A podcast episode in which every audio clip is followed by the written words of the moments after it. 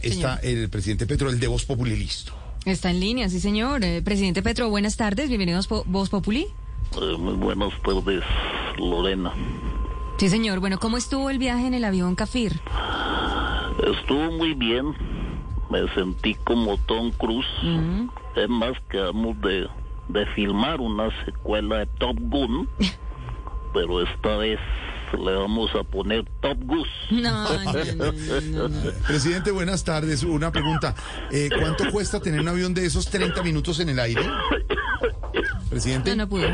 ¿cuánto cuesta? No. No le dio la teta. No, no, no, no. no. Eh, presidente, presidente, presidente. Dígame, Lorena. Bueno, ¿y a qué se debió este viaje?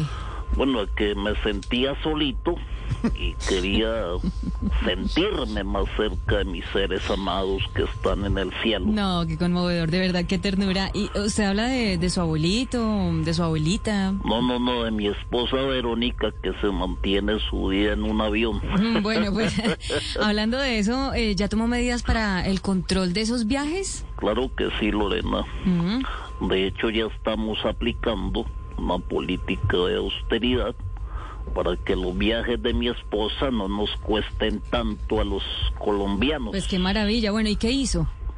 Metí a Verónica a clases de aviación para ahorrarnos lo del piloto.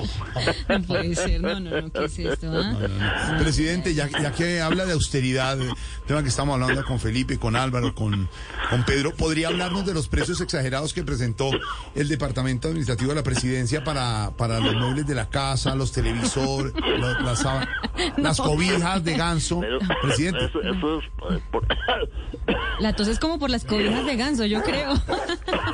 Venga para acá.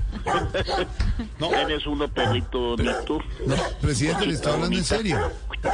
Presidente, Venga para acá, se- dame la patica. Dame la patica. presidente, de verdad.